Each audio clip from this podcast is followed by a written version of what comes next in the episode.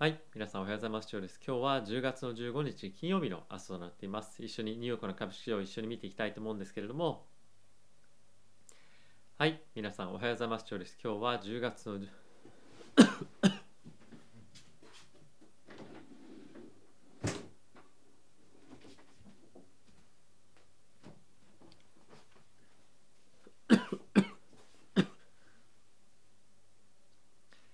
はい、皆さんおはようございます。今日。は10月の15日金曜日の朝となっています。一緒にニューヨークの株式市場を見ていきたいと思うんですけれども、えー昨晩はですね、こちらヒートマップある通り、もう全面高と言っても過言ではない一日だったんではないかなと思っています。まあその背景としてなんですが、ちょっと後ほども詳しく見ていきますけれども、えー、一昨日からですね、始まりました米国の、まあ、決算シーズンが非常に好調ということで、えー昨晩はですね、米国の、まあ、銀行株中心にいろんな決算出てはいたんですが、その内容ですね、軒並み良かったというところもあって、え非常にいい、まあ、波及効果があったんではないかなと思っています。まあ、それに加えて、えー金利ですね、米国の10年債の金利だったりとかっていうところも、まあ、少しもうあの一服感というのが若干出てきたこともあって短期的にかもしれませんが今少し下がってきているような状況となっていますそういったこともあってですね、えーハイテク関連の株に関しても、まあ、非常に好調でしたし、えーここ最近少し頭が抑えられていて、まあ、ちょっとなかなか厳しい局面もあったような GAFAM なんかの大型銘柄に関しても2%を超えるような上昇を見せて昨日はまあ非常にあの投資されてる方に関しては非常にいい一日だったんではないかなと思っています。まあ、その一方で、えー少し気になるのが、まあ、原油の価格がまた81ドル超えて今上がってきてるような状況だったりとか、えー物価がですね昨日卸売物価指数の発表もあってまあそれも非常にあのまあ良いという 良いというか悪いというか、まあ、伸びが、まあ、すごかったんで、えー少しその金利に影響してくるかなと思ったんですがちょっとあまりあのこの辺りを気にされてないというかあの影響は特にないというような状況かなと思っています。で物価のあの指数が今伸びていってるっていうのは、まあ、一つ我々としてはもうあの注目はしていながらも、まあ、ある程度まあそうだよねっていう感じはもう若干出てきてるかなと思いますしあとはですねそうは言っても一過性の上昇なのかどうかっていうところの結構議論の方がやっぱり多くて、えー昨日ぐらいからですねアメリカの政府が本格的にこの今のあのサプライチェーンの逼迫の状況とかっていうところに対してしっかり取り込んでいくということも発表をしていたのでこの辺りに関しても、えーママーケットに非常に安心感を与えるような一つの材料になっているんではないかなと思っています。まあ、一緒にですねちょっと指数も見ていきたいと思うんですが、えーこちらですね見ていただければと思っています。えーまずはですね、ダウが、えープラスの1.59%、S&P がプラスの1.71%、ナスダックがプラスの1.17えー1.73%、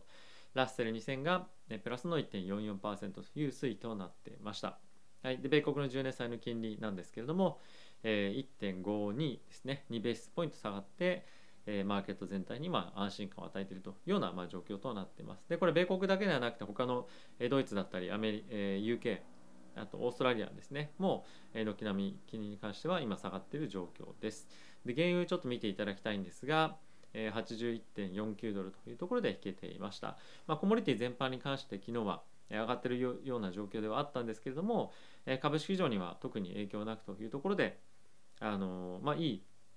あの1日だったかなと思ってます。まあ、あの1日ごとのあのマーケット上がった下がったで、まあ、今日は良かった今日はダメだったとかっていうようなあれはないんですけれどもやっぱりちょっと気になるのは、えーテクニカル的にもですねこちらが今、えーダウですかね。こっちがダウか。ダウなんですけれども、えーダウントレンドの、えトレンドラインっていうのをちょっと抜けてきたりですとか、えこちら S&P に関しても同様ですね。でナスダックに関しては、えもうこれあの窓を開けてあの上げてきているような状況で、えそれぞれこのダウントレンドを抜けてきているというのは、まあ、一つ非常に大きな、えポイントの一つなんではないかなと思っております。はいまあ、あとはですね我々として非常に気になるような、えードル円なんですが、まあ、引き続き113円台の中盤から後半にかけて、えーレベルを維持できているので、えーこの辺りもあの非常にいいあのセンチメントというか状況なんではないかなと思っています。はいまあ、少しやっぱり気になるのがあのコモディティ価格の上昇ではあるんですけれどもまたちょっとですね天然ガスなんかの価格もあの戻ってきてたりもするので、えーこの辺りが本当に、えーもう少し下げられるのかどうかこれは原油に関しても同様なんですけれども、えーこの辺りのレベル感っていうのは、まあ、非常に気になるポイントかなと思っております。ただしこの足元の価格が上がる下がるというよりも政策として今後例えば OPEC がもっとあの原油の採掘しますよとか供給しますよだったりとかまたロシアがですねヨーロッパに対して、え天然ガスの供給しますよとかそういったその今後の政策だったりとかの方が重要なのでこの辺りはあの一つ見ておきたいポイントかなと思います。であとですねちょっと注目していただきたいのはこちらが拡大した方がいいですよね。この CL っていうのが、まあ、原油クルードオイルなんですけれども、えーと、先物っていうのはあの月ごとに現月っていうのがあって現月っていうのはその例えば例えばですよあの今月であれば10月の末の値段で次の先物は11月末の値段みたいな形で期間が決まっていて、えっと、このクルードオイル 1CL1 っていうのは、えー、今の現月今の一番手前の期限の価格で CL2 っていうふうにあるのはえ次の期間の先物の価格のえ取引になってるんですね。で CL2 というものの方が通常であればあの、まあ、通常であればというか物価が今後も継続して上がっていくようであれば高い数値にあるはずなんですけれども、まあ、今ですねこの次の現月のものの方が価格が低いんですよね。でそういったところを考えてみると物価の上昇というかあの原油価格の上昇に関しては下がるというふうにマーケットが見ているっていうのは一つこれ好材料ではないかなと思っています。なのでやっぱりマーケットとして今、えー、物価の高止まりっていうところも、まあ、あの気にするポイントかと思うんですが原油価格の高騰というところでは一つやっぱり落ち着いてくるというようにマーケットを見ているっていうのはこういったところからも、えー、分かるんではないかなと思っております。はい、でここからですね皆さんとちょっと一緒にえー、今日のニュース重要なところ見ていきたいと思うんですがその前にですねこのチャンネルいつも見てくださっている方だったり、まあ、応援してもいいですよという方がいらっしゃいましたらぜひですねチャンネル登録やあとはベルボタンも押していただけると非常にこのチャンネルのサポートになりますのでよろしくお願いいたします。では、えー、一緒にニュース見ていきたいと思うんですが、まあ、今日の、ま、ヘッドラインというかあの1日のマーケットの総括みたいな、ま、ニュースなんですけれども、まあ、S&P が非常に好調でしたと。でえっ、ー、とですねまああの決算が基本的に好調でしたというところが中心ではあるんですけれども、まあ、取り上げられている名前としてはですねこちらにもある通りバンクオブアメリカモルガン・スタンレーシティグループあとウェルスファーゴも含めて、まあ、非常に好調なえ決算でしたと。でウェルスファーゴだけに関しては1.6%ぐらいですね。マーケット下がってしまったんですが、まあ、引き続き内容としては非常に全般的にいい決算内容だったかなと思っています。でまあそれ以外に他に注目されている決算としてはウォールグリーン、まあ、これいわゆる日本でいうと薬局ですよね。というところも非常に好調な決算だったりとかしてですね、まあ、全般的にあのものすごい悪い決算のところが出てくるっていうわけでもなかったので、まあ、非常にあの交換された決算だったかなと思っております。まあ、とはですね少しあの注目として見ておきたいのが、えー、昨晩ですね、まあ、昨晩ですね、えーと、米国の方で新規失業保険申請件数があの発表あったんですけれども、えー、こちらがですね29万3000件と、まあ、1週間の間であってこれがですねあの30万件を割ったのが、えー、パンデミックになってから初なんですよね。なのでま雇用市場に関して今非常に、えー、まいい改善の方向に向かっているというのも、え、こういったところからも見えるんではないかというところが、え、今に注目されている一つのポイントではありました。はい、で、え、今後非常に重要になっていくのが、え、コロナの感染状況が収まっていくのかどうかというところだと思うんですけれどもそこに、ま、非常に今あの注目を浴びているポイントとして、えー、メルクがですね開発をしてますコロナの経口の治療薬というところなんですけれども FDA のですね諮問委員会が11月の末に、えー、承認をしていくということを今検討しているというような状況ですね。まだあの最終的には分からないんですがもう第3層試験最後の試験をあの非常にもう結果が良好だということで途中で切り上げて、えー、いろんなデータ提出しているのでまあ、この辺りに関してはほぼ申請確実あ承認ですね確実なんではないかなと思うんでこの辺りマーケットも今非常に安心感を得ている一つの理由なんではないかなと思っています。はい。でですね、ウォール・ストリート・ジャーナルの、えーと、ちょっとニュース記事見ていきたいと思うんですが、まずですね、こちら、モデルナのブースターショットが FDA のアドバイザリーのパネルから、えー、まあ、前向きな言葉をもらってますということが発表されてまして、まあ、これ投票するんですけども、えー、19人の人が投票して19人全員が、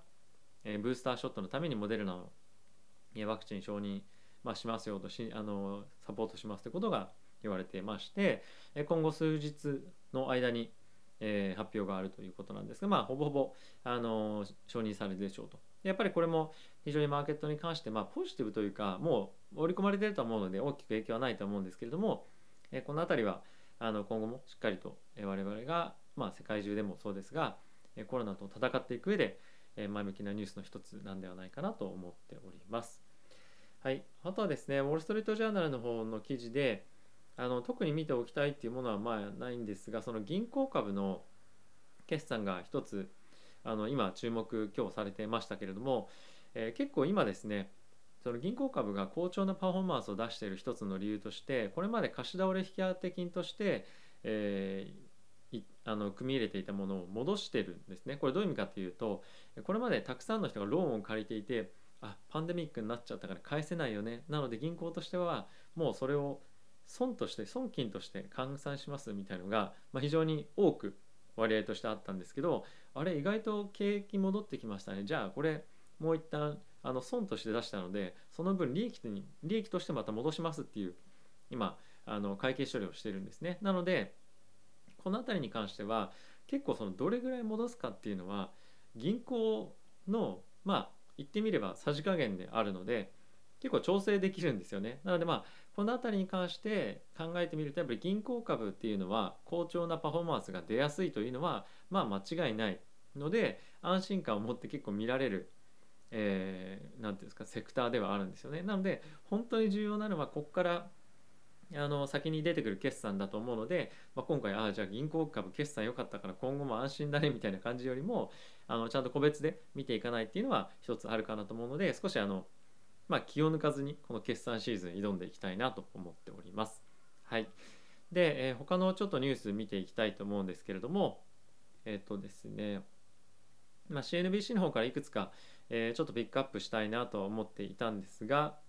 えっ、とですね、まあ、こちらかな、えっ、と、ゴールドマンのエクイティのストラテジストがですね、来年に向けてのちょっと、あの株をピックする上で非常に重要なポイントということで、えコメントを出していたんですが、まあ、特にあのすみません今個別株とかっていうよりも今回の話はまあマーケット全般なんですけども来年も引き続き、えいい成長を企業は続けるでしょうと。ただし